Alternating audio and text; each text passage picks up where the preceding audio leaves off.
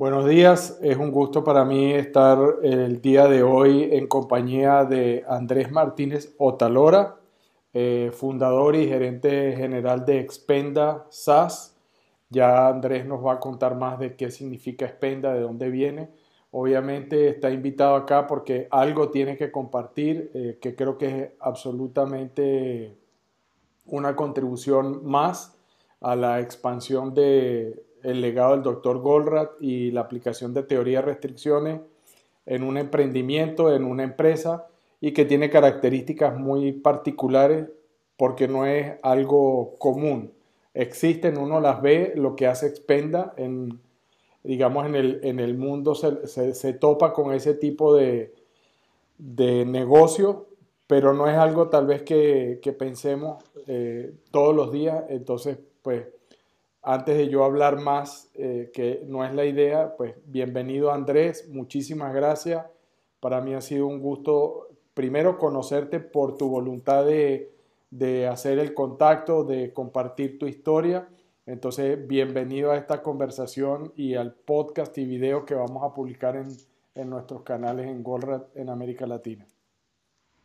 Hola Javier, buenos días, buenos días a, todos los que nos escuchan y nos ven. Eh, bueno, muchas gracias a ti. De verdad que yo me siento muy orgulloso, muy halagado por, permitirme compartir esta experiencia que he tenido durante los últimos años. Eh, yo soy eh, el dueño y fundador de Expenda SAS, que es una compañía de máquinas dispensadoras automáticas. Es una empresa que nació en el año 2007 con muchas dificultades. Ha sido un emprendimiento personal, familiar, eh, que hemos llevado a un buen término, eh, gracias en muchos casos a la teoría de restricciones y al empuje que todos los emprendedores debemos tener para sobrevivir en este, en este difícil océano que es el emprendimiento y, el empresariado en, en, el mundo. Yo diría que no solo en Colombia, sino en el mundo. Sí, y Pues primero que nada, eh, danos un pequeño contexto histórico de tu historia profesional, o sea, qué estudiaste, a qué te dedicaste, qué te llevó a emprender Expenda. ¿Fue tu primer emprendimiento? ¿Fue tu segundo? ¿O ha sido el único emprendimiento? Eh, empecemos por ahí. Bueno, esto es, esto es una historia de vida de, de una persona que siempre ha sido emprendedora. Eh, te cuento unas cosas. Desde muy, desde muy chico yo era de los que llevaba y vendía chocolatinas a mis compañeros del colegio. Mm, eh, uno de esos. Siempre, sí, siempre. Entonces, eh, hoy mi hijo es el que lleva cosas a sus compañeros del colegio para vender y hacer plática, dice por ahí. Em, entonces empecé, empecé, digamos que en la universidad, yo soy ingeniero industrial, yo soy graduado de la Escuela Colombiana de Ingeniería en Colombia, en Bogotá. Em, y em, a mí me encantaba, decían que los ingenieros que no jugaban billar no, no eran ingenieros. Entonces tenía un amigo que me llevaba y a veces nos quedábamos sin plata y empezamos un negocio de compra y venta de champiñones. Un amigo tenía, el amigo que me invitaba tenía un padre que trabajaba, el papá de él trabajaba en una fábrica, comprábamos los productos, eh, los vendíamos a pizzerías, a restaurantes y así hacíamos dinero para, para hacerlo. Entonces digamos que mi, mi, vena emprendedora ha sido de toda la vida. Eh, yo soy ingeniero industrial, después eh, de terminar mi, mi, carrera de ingeniería, decidí hacer una, una especialización en administración de empresas, un MBA. Tuve la posibilidad de viajar a Australia eh, y estudiar en la Universidad de Bond. fue una de las mejores experiencias de, de mi vida. la vuelvo a tener enfrente y la vuelvo a tomar. Fue de verdad muy enriquecedora. Conocí gente de todo el planeta que piensa muy distinto. Eh, y, y, siempre había tenido la vena de, de, de, hacer algo por mi cuenta. Siempre tuve la idea de, hacer mi negocio propio. En el momento de que terminé, pues la mayoría de mis compañeros del MBA pues eran estudiantes internacionales, entonces cada uno de ellos volvió a su país y yo dije, ¿yo qué hago acá solo? Yo no tenía familia, yo dije, no, yo me vuelvo a Colombia y voy a empezar eh, mi empresa. Entonces, después de terminar mi MBA, decido regresarme a Colombia eh, y ahí uno se topa con la realidad. La realidad es que tienes que pagar los préstamos que hiciste para, para poder estudiar. Entonces, eh, tengo que conseguir un empleo. Trabajo, finalmente consigo un empleo en, en comercio exterior, un empleo que me ha ayudado muchísimo trabajé para una multinacional eh, muy importante. Eh, no sé si la puedo mencionar, pero... Sí, aquí se vale todo. a ti no te están pagando y a mí tampoco, o sea que la publicidad para ellos es gratis. Ok, sí, trabajé para, para DHL, trabajé dos años y medio, un trabajo eh, interesantísimo. Yo no conocía de comercio internacional, entonces más que todo trabajaba en el área comercial y teníamos que coordinar y ser, digamos que la parte comercial de vender servicios de transporte de comercio internacional. Entonces, eh, aviones, eh, carga marítima, contenedores, carga suelta. entonces consolidaciones, todas esas cosas. Consolidaciones, ese tipo de cosas. Empezamos a entender de logística eh, un poco, digamos que aplicar un poco lo que, lo que estudié en la universidad, más de ingeniería industrial que, que del MBA. Pero digamos que la vena de emprendimiento la tuve siempre, Javier, siempre fue una, una de las cosas que yo quería hacer, entonces eh, contaba los días y contaba el dinero y decía, bueno, ¿qué voy a hacer? ¿Cuándo, cuándo, cuándo, cuándo? ¿Cuándo voy a empezar? Entonces, eh, me recuerdo mucho que en, en, Australia hay muchas máquinas, se, se ven mucho en, en, todas partes, muchas máquinas dispensadoras automáticas. Em, en Estados Unidos, en Japón son omnipresentes, eh, están en todas partes.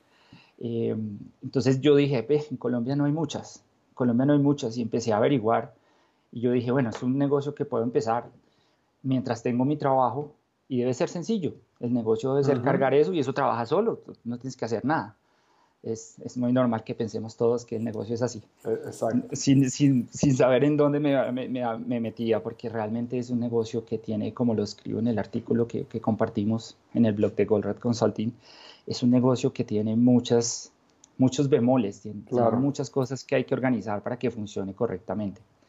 Entonces, eh, decido invertir en una máquina eh, y empiezo a aprender.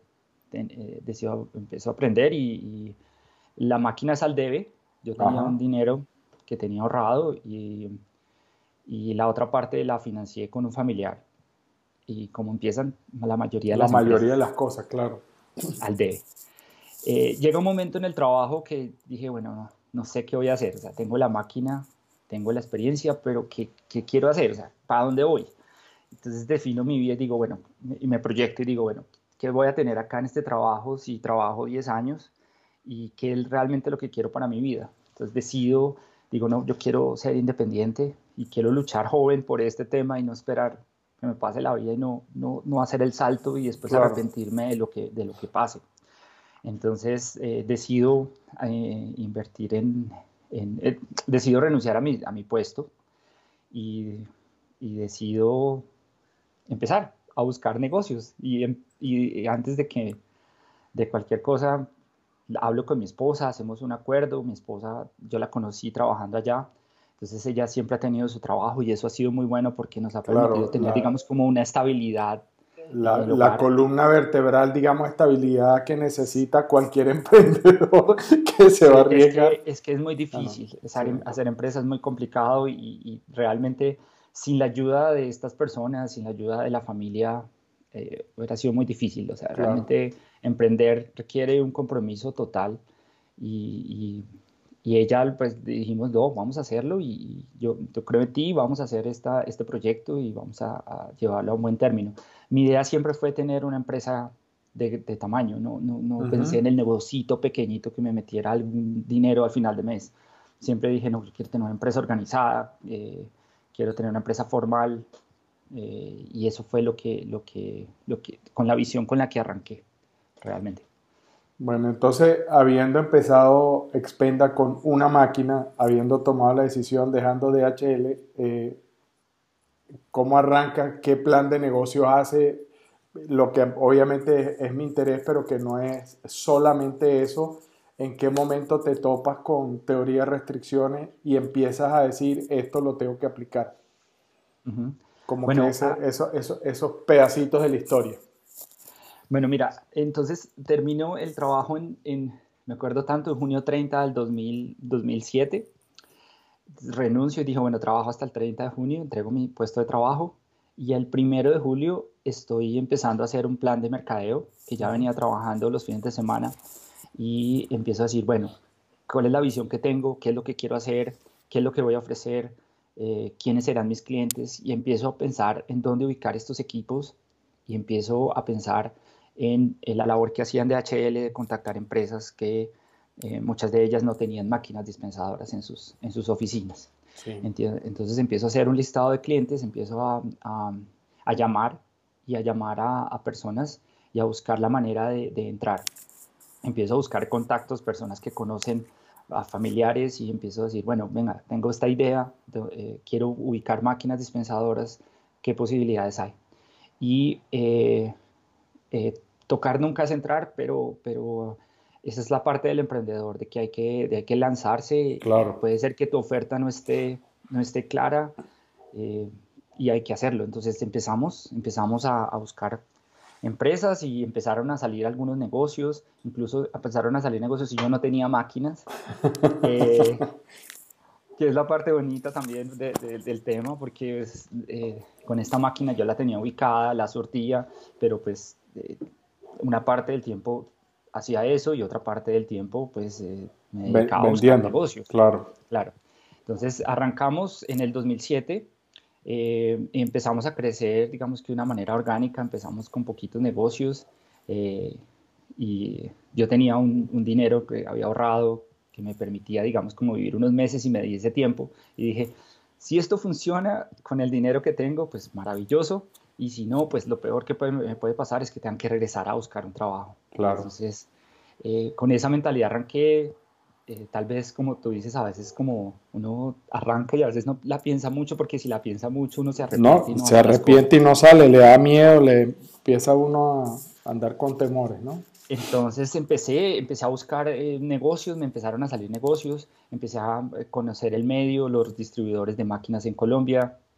Entonces empiezo a buscar, de, yo tenía pues, un buen salario trabajando en una multinacional, me acuerdo tanto que la gente me decía, usted está loco, ¿cómo se va a ir de una multinacional a, a, vender café, a vender paqueticos? claro. O sea, la gente no, no, tenía, no le cabía en la cabeza yo cómo abandonaba mi trabajo por hacer eso. Entonces yo les decía, bueno, yo, yo la verdad quiero ser independiente y yo tengo pues una visión y esperemos que, que pasa. Lo peor que puede pasar es que me toca volverme a emplear. Claro. No pasa nada. Entonces arranco Em, y me, me, salen negocios, me empiezan a salir negocios y empiezo a tener algunos contactos. Em, eh, hay una empresa que en este momento es la número uno en Colombia, que es Novaventa. Ellos antes de, de, tener una operación directa de vending, ellos son los operadores más grandes de vending en Colombia en este momento, ellos eh, tenían unas, daban unas máquinas para ubicarlas, unos terceros, ellos tenían equipos y ellos utilizan esas máquinas más como para que les compres tú el producto y utilizarlas como un, mecanismo de publicidad. de exhibición, exacto. Exacto. Entonces, yo arranqué con unas máquinas que ellos me dieron, me decían, usted necesita máquinas, ah, perfecto, yo, yo se las doy y usted me compra el producto. Para mí, perfecto, porque no tenía cómo comprarlas. Claro. Entonces arranco y empiezo a colocar equipos y empiezan a, aparecer, digamos que, eh, necesidades de los clientes. Eh, y entonces después me dicen, oiga, mire, necesito una máquina de café. Oiga, mira, necesito unos dispensadores de agua. Y ahí arranca el negocio a tomar, a tomar esa, ah, empieza, empieza ya a dar vuelta, hay momentum, como ya eres el hombre de las vending, entonces te empiezan a decir, y no podemos poner una máquina. Y creo que también desde los años 2000 para acá, ese tipo de, de instalación empieza a hacerse más popular, ¿no? Porque las máquinas obviamente cada vez son mejores hay tecnología que se les va aplicando, entonces la calidad del producto que dispensan es mejor que simplemente el producto terminado. Me refiero a las de café y otras cosas que como que se preparan ahí en el, en el momento, ¿no? Correcto, correcto. Y llego, llego, mira, empiezo a crecer, tengo más o menos, yo creo que alcancé a atender unas, unas 10 o 12 máquinas y yo hacía todo. Claro. Soy el que limpia, soy el que carga, soy el que compra, soy todo el que vende, el que se sienta con el gerente y el que se sienta con la señora de la cafetería para enseñarle cómo usar la máquina. Eh, y empiezo a contratar personal, empieza a crecer un poco la empresa, a tener unos ingresos mucho más recurrentes. Como, como te he dicho, el, vending es un negocio que tiene un flujo de caja muy interesante porque eh, todos los días se vende, a menos de que la máquina esté fuera de servicio, haya algún daño mecánico, y, y, eso, y eso es uno de los, de los elementos claves desde el punto de vista de la maquinaria que uno pues estratégicamente tiene que considerar, entre comillas voy a llamarlo mantenimiento o la calidad de funcionamiento, tiene que estar al 100 todo el tiempo. Claro, y también hay una curva de aprendizaje, Javier, porque eh, cuando tú inicias muchas veces uno como, como nos pasa a todos, yo creo, tenemos en la mente que lo más importante es el, el costo.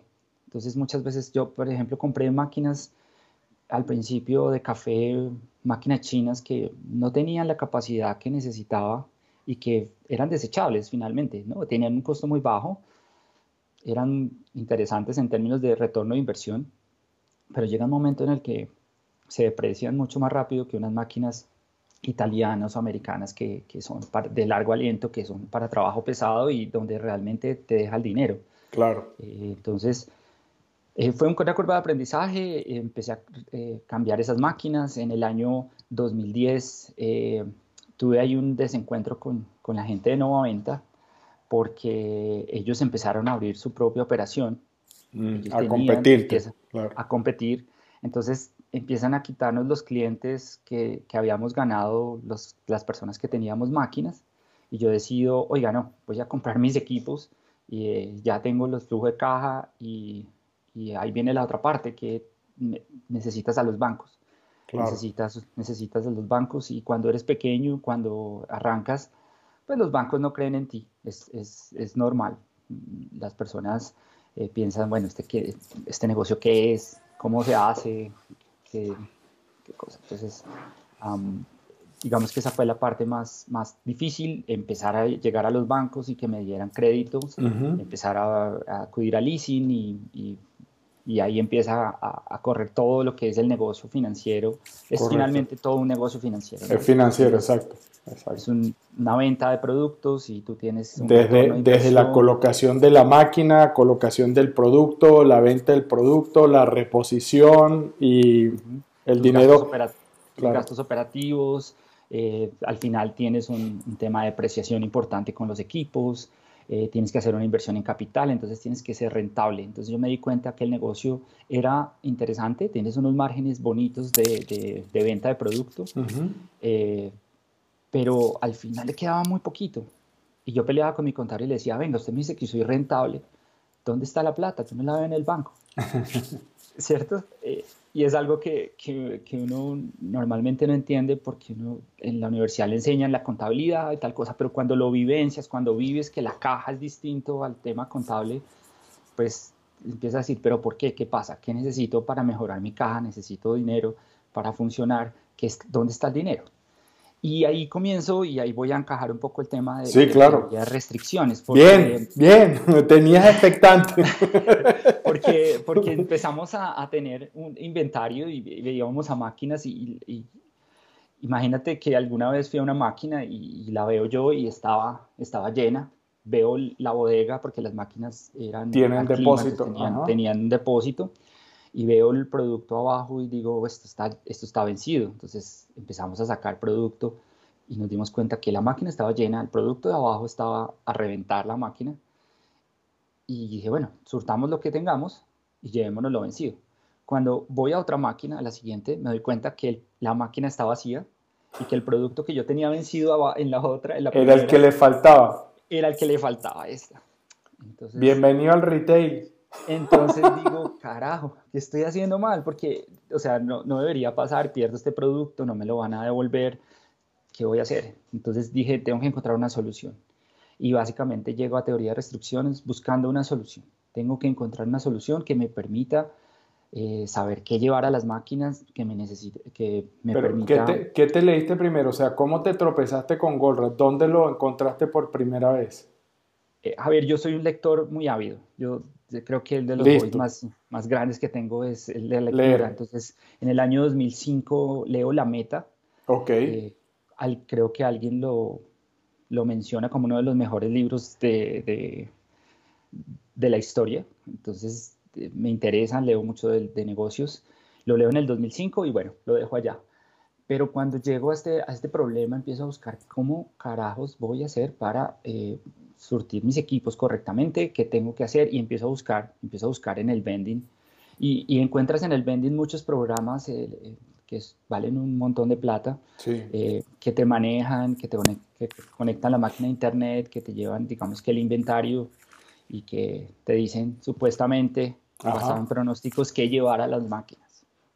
Entonces, yo digo, no, ese no es el camino, tengo que encontrar una manera. Entonces empiezo a investigar y me encuentro con alguien comentando que el tema de retail eh, eh, se habla en el libro de No es obvio del doctor Goldratt. Eh, ese libro que lo tengo por acá es un libro que se vuelve una Biblia, lo he hecho, lo he vuelto, no sé cuánto, mira, dice que lo leí en marzo del 2011. Comienzo, comienzo a aplicarlo, los principios desde ese entonces, y comienzo a buscar la manera de optimizar mi operación, de hacerla eh, rentable, de hacer que las cosas funcionen de una mejor manera. ¿sí? Digamos que en el vending tú tienes una máquina y es fácil de manejar porque tú tienes 40 selecciones, tú sabes que vende más, entonces llevas de este producto, eh, de este que no rota tanto, pues no llevas tanto. Pero cuando tienes 30, 40, en la cabeza de una persona no cabe eso. Ya, ya, no hay, ya no hay cerebro que se acuerde de todo y de cada máquina y cada cada tres días, cuatro días que tienes que estar haciendo el ciclo de reposición como mínimo para que el, producto de alta rotación no se te agote, ¿no? Exacto, no, entonces digamos que empiezo a encontrar, digo, bueno, empiezo a analizar mi, el libro, me encanta, digo, esta es, esta es la historia mía, porque eh, tengo exceso de inventarios eh, en un lado, tengo faltantes en otro, tengo agotados, tengo eh, producto vencido, producto eh, dañado por el exceso de inventario también. Eh, no hay un orden, entonces digamos que empiezo a, estudiarlo y, empiezo a pensar cómo aplicar esto en, mi empresa. Y, digamos que en una tienda eh, tú tienes, digamos que la capacidad ilimitada de, yo, puedo, no sé, yo puedo almacenar 500 eh, pares de, zapatos o de camisas y las puedo almacenar para venderlas en la tienda. En el vending no, en el vending tú tienes una capacidad limitada por el tamaño de los espirales, la cantidad de producto y el espacio es limitado en las máquinas. Entonces digo, bueno, tengo esta restricción de capacidad que tengo que, que, pensar cómo, cómo digamos que sacar el mayor provecho. Tengo eh, tiempos limitados. Yo no, no sé, digamos que en una tienda tú tienes una persona que atiende la tienda, eh, valga la redundancia, eh, y está todo el tiempo ahí, todo el tiempo surtiendo. Si hay algo en la bodega atrás, pues saca un par de zapatos y vuelve y lo coloca en la estantería. En vending no, en vending tienes una hora, 40 minutos para surtir un equipo, tienes restricciones de espacios y solamente te caben 3, 4, 5 unidades. Entonces, ir a una máquina, y surtir un producto nos vale lo mismo que ir a una máquina y surtir 300. Entonces, eh, pero ¿qué llevar? Entonces ahí empezamos, ahí empezamos a, pensar y empiezo... solo, solo quería comentarte, fíjate lo que te estoy escuchando decir.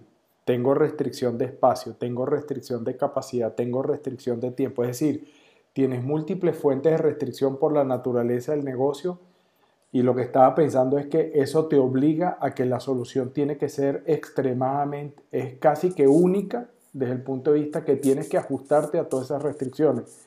Pero cuando la encuentras, el salto de desempeño que da el negocio, voy a decir, debe ser fantástico. No es que debe, fue fantástico porque la encontraste. Entonces, eh, es como hilando esa lógica, ese entendimiento y el otro comentario que quería hacer, porque es tu historia, no, no se trata de que yo hable aquí, eh, fíjate que haces una serie de comentarios acerca de lo que ocurre en una tienda de retail, pero ahí hay una serie de suposiciones como que si eso estuviera bien, ¿sí? Por ejemplo, el, el espacio de almacenamiento que tienen las tiendas o tenían, ¿sí? Eh, eh, existe porque la presión y el modo de operación usual es empujar toda la tienda porque se cree que si está en la tienda ya tenemos un problema resuelto de disponibilidad. Cuando hacer eso significa que tengo que anticiparme y hacer usar pronóstico y precisamente el pronóstico llega con todos los errores y lo que tengo es un espacio más grande de almacenamiento, pero estoy almacenando cosas que no me van a venir a comprar. Entonces creo un problema más grande también en el retail. Era como esos comentarios. Sigue nomás. Entonces, mi interés es fundamental, o sea, mi interés es listo, perfecto, tienes todas esas restricciones y ahora tienes que empezar a tomar decisiones. Entonces, en, el libro no es obvio, no está todo detallada la solución. La, la, lógica sí, pero entonces ahora viene la otra pregunta, la inquietud que tengo es, de ahí al detalle, ¿cómo saltas? Porque tienes que hacerlo ejecutable.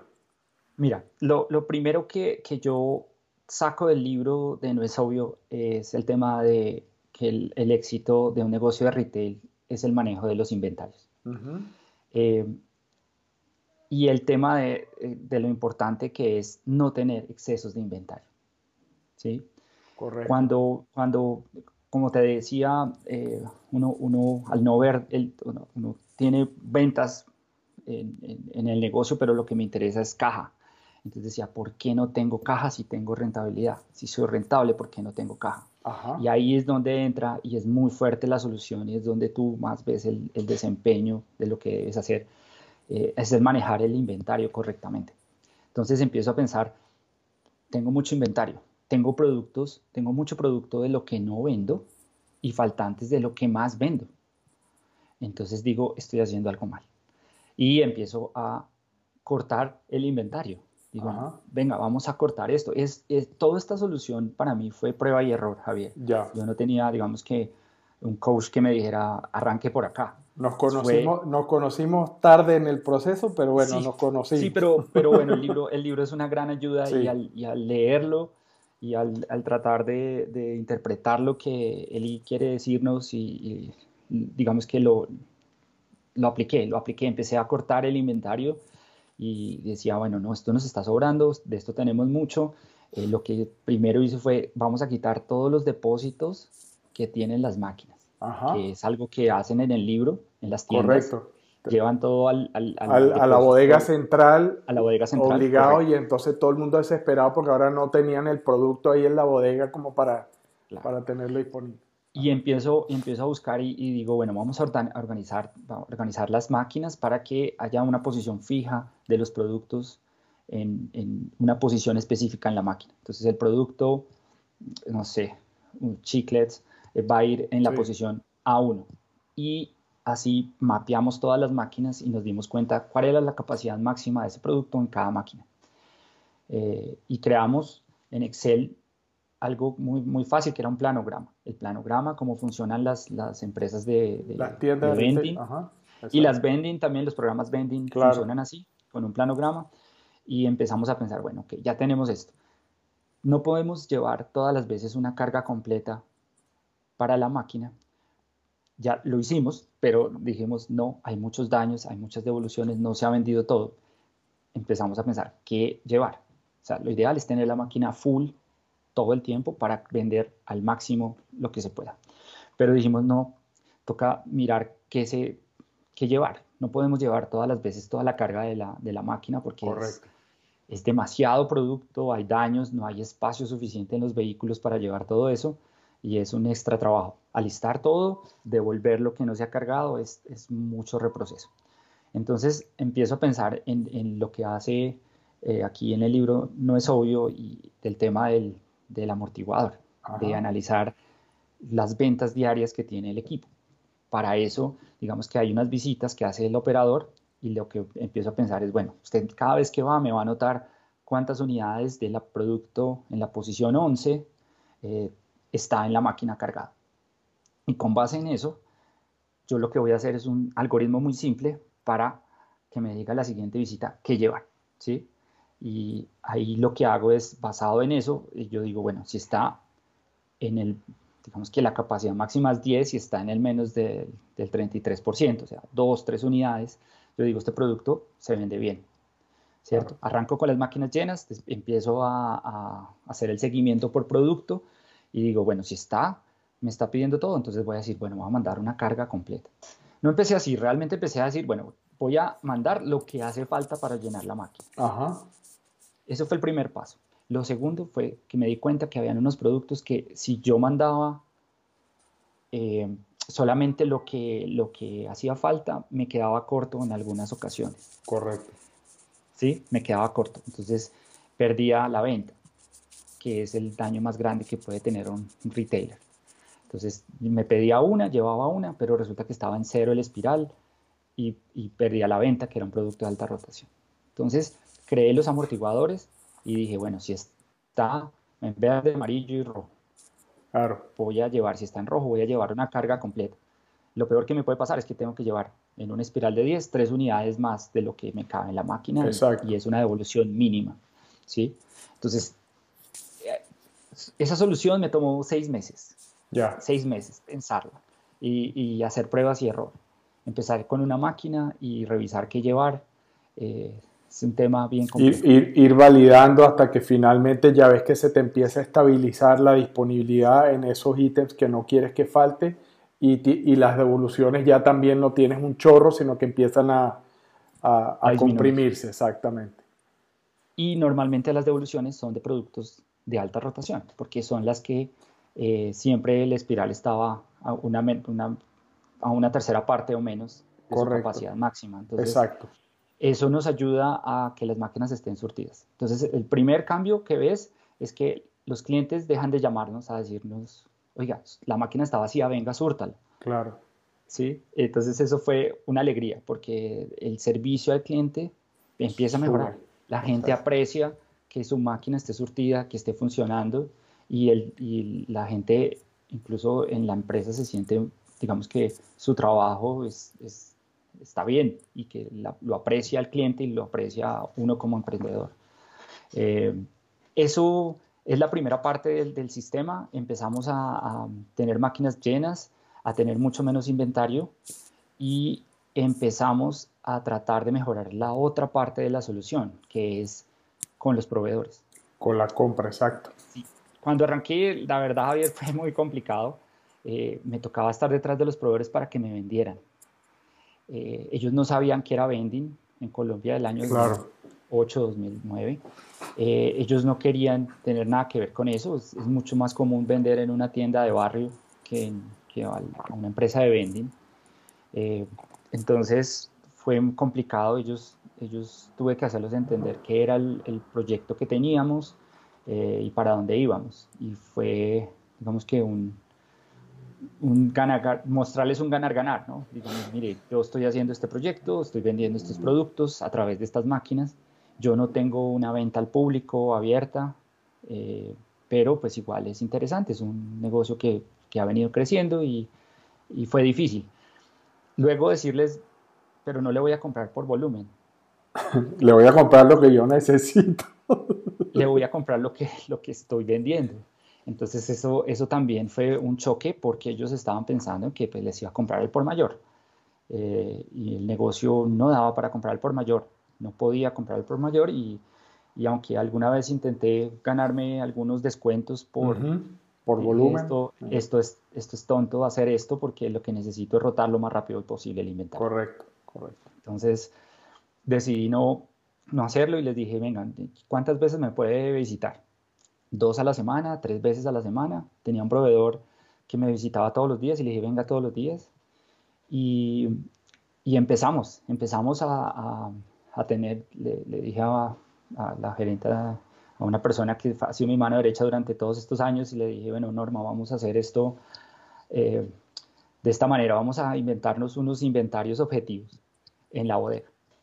Prueba y error, prueba y error, todo ha sido prueba y error. Ya. ¿Cuántas, ¿Cuántas unidades compramos la semana pasada? Tanto. Le dije, bueno, vamos a dividirlas en tres porque llegan en tres pedidos. Y ese va a ser nuestro inventario objetivo. Cada vez que, van, que vamos a pedir, lo que vamos a hacer es eh, vamos a, pedir lo que hace falta para completar ese inventario objetivo y vamos a hacer conteo de las unidades que tenemos en bodega. Y empezamos. Ella siempre me siguió la idea y empezamos a, tener relaciones con los proveedores.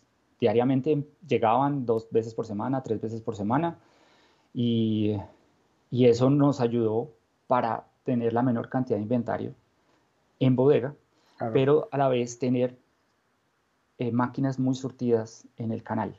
Claro, entonces fíjate que al final es poder establecer la máxima frecuencia posible que reduce el inventario que tienes en mano, pero ajustado a la cantidad necesaria dentro de ese tiempo de reposición que es para surtir la máquina y a la velocidad que se está vendiendo.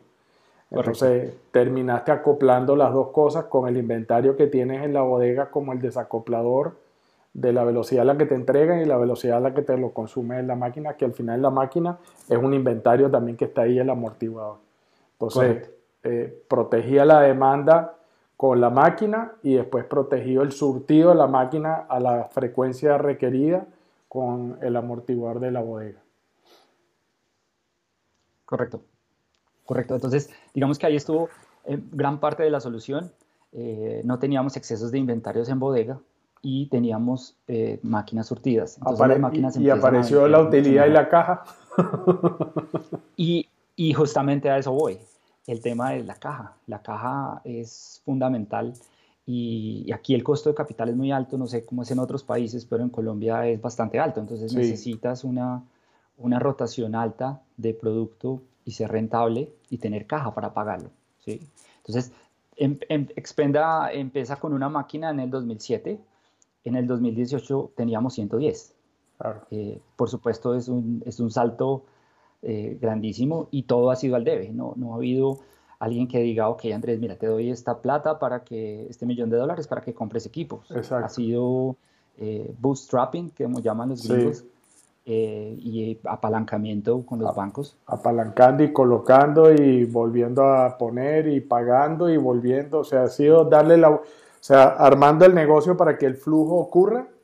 Y fíjate que lo, lo que yo quisiera simplemente contribuir, y ahora te pregunto para que nos cuentes ¿Qué logro, aparte de crecer ese número de veces desde el punto de vista financiero, ya cuando tienes el sistema armado, qué termina resultando? Y la otra pregunta es, ¿para dónde vas? Para ya hacerlo de unos 45 minutos, 40 minutos lo que estamos conversando. Eh, lo, que, lo que uno empieza a ver, y, es lo que siempre le digo a, las personas, eh, una de las enseñanzas para mí más brillantes de Eli que no es explícita, sino que uno la empieza a entender cuando lo aplica, es que tienes dos flujos que son, en realidad hay tres, pero en realidad son dos flujos que es lo que uno está mirando como interventor, como tomador de decisiones. ¿Ya? Entonces el flujo que uno controla son las decisiones y la información. Esa es como la, la alimentación que uno toma. Pero eso está relacionado con el flujo de producto que es los inventarios y asegurar que las cosas se están moviendo y saber qué pedir y qué no pedir. Y el otro es el flujo de plata. O sea, si uno controla bien el flujo de inventario, se traduce en un flujo de dinero. Y después no tirarse la plata, pues haciendo las inversiones que hay que hacer para ir aumentando el capital de trabajo, la próxima máquina, y entonces asegurarse que cuando uno coloque el capital o pide el préstamo para la próxima máquina, efectivamente cuánto, cuántas semanas o cuántos meses de rotación de venta necesitas para reponer eso y para haber cubierto el capital de trabajo incremental, para no quebrarse en el, en, el buen trabajo de crecer, porque eso es lo que pasa, el animal se hace más grande, consume más calorías entre comillas, porque ahora tiene más músculo, tiene más movimiento, entonces hay que ser cuidadoso. ¿ya? Ese era como el comentario y ahora pues lo que te decía, cuéntanos qué pasó, o sea, qué es lo que logra desde el punto de vista de las variables financieras y, económicas de la compañía y después de ahora, ¿para dónde vas? Bueno, mira, eh, al aplicar este sistema, eh, el desempeño que tuvo la compañía fue muy, muy bueno. Entonces, digamos que lo que logramos fue hacer flujo de caja. Eh, tuvimos una rotación, al rotar más el inventario, al negociar con nuestros proveedores, eh, tuvimos una cosa, y nuestros clientes también, tuvimos una cosa muy bonita que se llama rotación negativa de inventario. La primera vez que escuché eso, lo leí en el libro de la carrera de Eli. Así es. la carrera. Sí, la carrera. Y, yo decía, ¿qué es esto? ¿Qué es esto? Y entonces él decía que la meta última de la rotación es que haya una rotación negativa de inventario.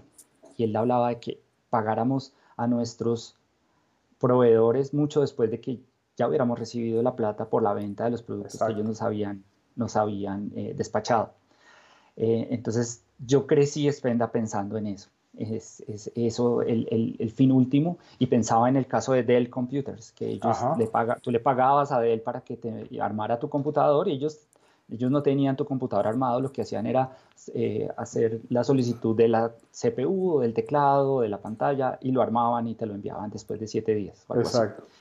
Entonces yo dije, bueno, esto en vending podría ser porque aquí me pagan en efectivo, yo tengo unos plazos de 30 a 45 días en los que le puedo pagar a mis proveedores y a medida que les pido eh, de manera recurrente, yo ya he vendido ese producto y lo he rotado pues todos estos días antes de tener que pagarse. Exactamente.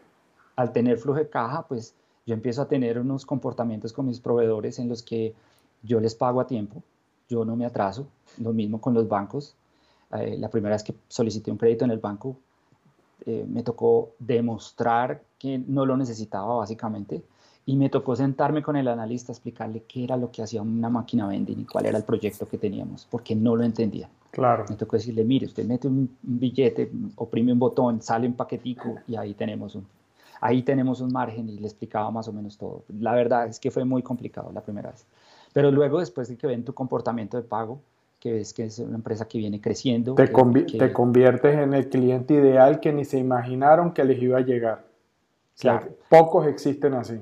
Claro. Y los proveedores de la misma forma. Igualito. saben que, que en, términos de exigencia eh, que hay que llevarle a, a, a, don Andrés, hay que llevarle cada semana, tres veces por semana su producto, pero saben que la empresa les paga a tiempo. Entonces, digamos que empiezan a ser un poco más flexibles con respecto al tema de entregas y gracias al cumplimiento que tenemos y a la caja que se genera por la rotación rápida alimentaria. Entonces, esa rotación de inventario llega a ser negativa. Yo recibía la plata de la venta de los productos antes de tener que pagar mis proveedores. Exacto. le, daba, le dabas más de una vuelta al inventario que te estaban entregando toda la semana que antes de tener que pagarlo. O sea, el, el producto te iba dejando la plata y después cuando llegaban a decir, aquí está la factura, sí, tome, el mismo día tome, ya llévese, no hay problema. No hay problema, correcto. Entonces, eso nos ayudó a tener, digamos que una utilidad, una utilidad mucho más alta. Eh, nosotros, eh, si no estoy mal, eh, multiplicamos por 8 la utilidad neta entre el 2010 y 2018 y tuvimos unos crecimientos de utilidad muy, muy interesantes gracias a la eficiencia que tuvo la, la compañía. ¿sí? digamos que con los, tú tienes unos operadores, unos ruteros, unos surtidores, que ellos van a las máquinas, las visitan y las limpian y las, y las cargan. Eh, al principio, cuando tú le mandabas un montón de mercancía, la gente no sabía qué cargar. Eh, cuando tú tienes este sistema, pues tú haces un picking en bodega, sabes qué vas a llevar a cada máquina. Y esto es para esta máquina y, y, y, no haga más, ponga eso y punto. Sí, tome el inventario de la máquina y, y listo. Y lo que hacíamos, pues permitió que hubiera una productividad en ese caso, entonces los chicos alcanzaron a, atender 25 o 27 máquinas eh, en un día, que eso es mucho, más en una ciudad como Bogotá. Como Bogotá con el tráfico es horrible, sí. Es horrible, es muy difícil, eh, y las restricciones de tiempo que tienen para surtir las máquinas. Correcto. digamos que eh, ahí está la eficiencia y ahí es donde estaba el dinero que, que nos permitió, digamos que obtener esos resultados tan interesantes la rotación alcanzó a ser 60, 61 hmm. en, el año 2018, o sea que nosotros rotábamos el producto más de una vez a la semana. Exacto, eso es lo que, esa es la atención que quería llamar, o sea, uno si le va bien, rota 52 veces, ¿no? Es decir, el, el volumen de una semana lo está moviendo toda la semana, lo recambia. La otra cosa que eso tiene efecto en aquellos productos que se consumen y son de sabor, de comida, alimento, la frescura es esa Ah, claro, depende del proveedor, del tiempo que estuvo en la cadena de suministro del proveedor, que probablemente ahí se consume la mayor cantidad de tiempo, pero en, esa última trecho es el producto. De hecho, en las máquinas de Andrés es donde más fresco va a encontrar el producto. Eso es lo que va a pasar. Y eso hace una diferencia, ¿no claro, La, gente, la gente dice, wow, ¿no? este producto está fresco, está, está bueno. Y, yo estaba feliz de que la gente se lo llevara lo más rápido posible, porque lo que entendí fue que el inventario es un mal necesario, básicamente. Es el, es el vehículo, lo que hay que saber es, y es lo que te digo, o sea, uno no puede, esas ideas que a veces tiene la gente porque está pensando en el costo de que inventario cero, eso no existe. Porque el inventario, el, el, inventario es el mal necesario para garantizar la disponibilidad y respetar el tiempo de tolerancia del cliente.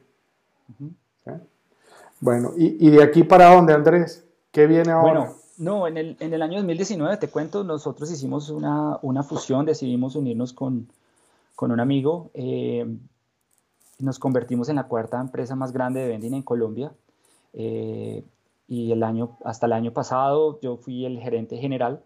Eh, hicimos un acuerdo, él está ahorita gerenciando esta empresa, pero seguimos aplicando estos mismos principios para el tema de adquisición de productos y ubicación de productos la idea, la idea es seguir aplicándolo, eh, Javier. Es, esta es una teoría de restricciones, no es solamente una solución, es una manera de pensar para mí. yo, yo, considero que uno debe pensar en el sistema y qué es lo mejor para el sistema. Eh, creo que es lo que pasa muchas veces con, con querer optimizar, eh, digamos que una máquina o un, proceso en producción. Lo que hay que, digamos que, ¿cómo se, ¿cómo, se, dice? Como que hay que optimizar es el sistema en general. Con el tema de la rotación de inventario, la empresa tuvo unos resultados, digamos que sobresalientes y estoy muy orgulloso de haberlo logrado porque lo hice como te dije, a, prueba y error. A pulso. Fue muy difícil, no ha sido, no ha sido nada fácil en, eh, emprender y, y, llevar esta empresa a este nivel.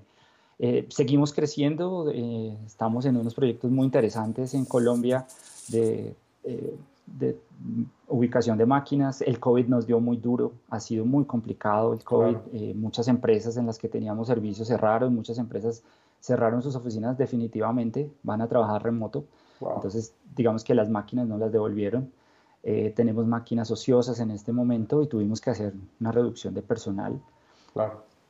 Eh, porque no, no, había otra manera de, subsistir. Claro. Eh, el negocio no, no, para, el negocio ha seguido creciendo. Estamos, estamos digamos que ubicando máquinas, abriendo aeropuertos nuevos, que somos muy fuertes en el tema de aeropuertos en, en Colombia. y vamos a a ver qué nos depara el futuro. Yo considero que el negocio del vending es un negocio que va a trascender el tiempo. Creo que va a seguir siendo muy útil para todas las, eh, digamos que para los sitios públicos, para oficinas, o sea, creo que va a continuar. Creo que va a continuar. No, no, yo tampoco creo que el trabajo remoto sea la norma. Puede ser que en los primeros años hay gente que, que prefiera estar trabajando en su casa, pero yo pienso que van a regresar a las oficinas en algún momento. Sí, yo, yo, yo igual que tú creo que eh, definitivamente la realidad cambió, pero, pero los, los augures y los gurús que decían que, que, el mundo cambió y dio un vuelco de 180 grados para no volver para atrás, se equivocan. Para mí el mejor ejemplo es todas las predicciones que se hacían acerca de Amazon y resulta que el mismo Amazon termina comprando tiendas de, ladrillo y cemento, ya Whole Foods y, estas otras cosas. Y al final lo que vamos a hacer es que vamos a convivir con un mundo donde las posibilidades son infinitas. Es decir, usted quiere una tienda física, ahí la tiene. Usted quiere una tienda virtual, ahí la tiene. Y esa va a ser la realidad. Y, y, vamos a tener más opciones. Eso es lo que va a pasar.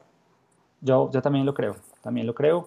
Y creo que la gente, la gente va a seguir usando la tecnología, eh, para beneficio propio. Considero que, que, el tema del vending es, eh, hay un tema de, de micromarkets que va a venir. Que Absolutamente. lo que pasa es que, digamos que en, nuestra cultura latina es difícil de darle al, al, a la persona libre acceso a, las, a los productos porque tenemos el tema de robos y eso es algo que, que es muy, muy difícil de controlar.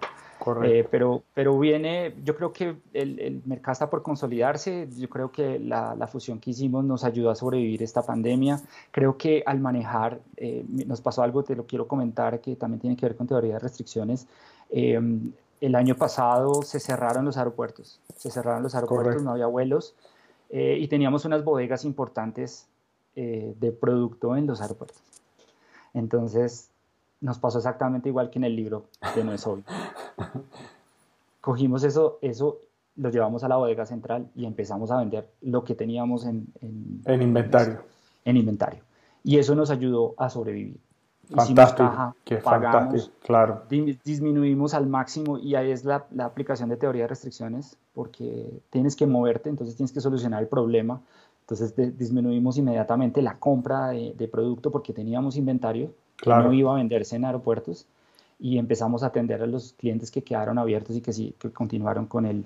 claro, un reajuste nuevamente los amortiguadores en bodega, con el sobreinventario no compro más, baja, baja eh, la tasa de consumo con los sitios de expendio que tiene hasta que se vuelve a normalizar el flujo a lo que realmente está dando el negocio y ya después cuando ahora que se abren los aeropuertos pues viene otra vez el reajuste y hay que comprar más y hay que eh, es el ajuste dinámico en escala distinta impuesto por la realidad, pero la lógica sigue siendo la misma. Sigue siendo la misma, pero es una aplicación de la teoría de restricciones. O sea, cerramos las bodegas, llevamos todo a bodega central, disminuimos los inventarios objetivo y tratamos de maximizar la cantidad de producto que necesitábamos en máquinas que estuvieran funcionando. Las que estaban apagadas están apagadas, no contamos con eso, reacomodamos la estructura de la empresa y continuamos eh, siendo, siendo rentables.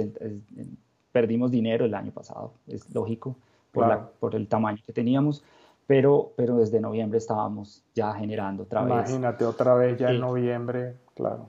Haciendo, haciendo, ya teníamos otra vez flujos de caja interesantes, disminuyendo cuentas por pagar, eh, los indicadores no dejaron de ser rotación de inventario negativo. Exacto. Eh, y el capital de trabajo es muy importante, entonces tenemos muy buena relación con los proveedores, todos nuestros proveedores están al día, nuestros empleados, y nos permitió nos, nos, permitió sobrevivir. Creo que, creo que no hay nada que me haga más orgulloso que haya empresas después de esta, de esta dura situación. Así es, y en América Latina más aún, por lo tanto, pues a mí no me queda sino felicitarte eh, por, por, el esfuerzo, eh, agradecerte de todo corazón infinitamente tu disponibilidad y tu disposición para compartir la historia, hablar bien de teoría de restricciones, de Goldred. Eh, de haberme permitido decir que estudiaste el dije, no lo has terminado, pero sabes que tienes carta abierta para terminarlo. Cualquier persona que, esté interesada en, teoría de restricciones, pues ahí tuviste el dije, lo que hayas visto, eh, pues me encantaría, aprovecha y recomiéndalo porque creo que lo que hicimos fue prácticamente dejarlo gratis, ¿sí? o sea, 25 dólares por una maestría de negocio basada en teoría de restricciones y 50 dólares por un certificado. Es solamente para estimularlo. Yo creo que no existe una oferta como esa. Eh, entonces, pues simplemente aprovechar eso y nuevamente agradecerte. Ya eh, nos está llegando la hora de despedirnos. Entonces, pues tus palabras finales. Y yo agradecidísimo, no tengo más que decir, sino muchas, muchas gracias. No, Javier, a ti muchas gracias por permitirme compartir esta experiencia.